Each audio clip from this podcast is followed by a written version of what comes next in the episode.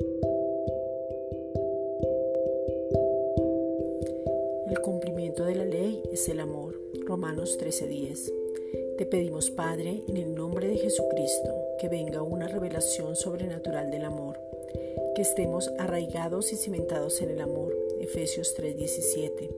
Que tu amor inagotable, que nos atrajo con cuerdas de amor, se revele. Oseas 11:4. Nos haga ver como tú nos ves. Podamos sentir tu abrazo de Padre. Que la manifestación del amor sea para que no tengamos ninguna excusa porque fue por amor que enviaste a tu Hijo. Juan 3:16. Fue por amor que nos regalaste la salvación.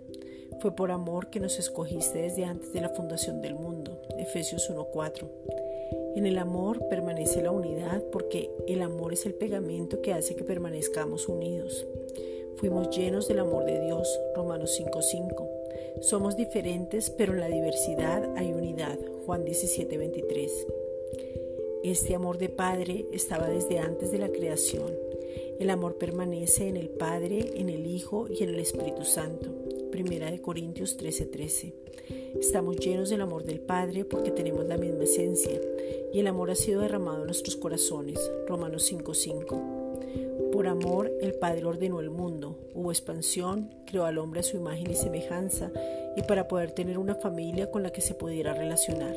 Génesis 1, versículos 26 al 28. Jesucristo tomó nuestro lugar y estableció un nuevo pacto, hecho con mejores promesas y fue hecho una vez y para siempre y lo hizo por amor.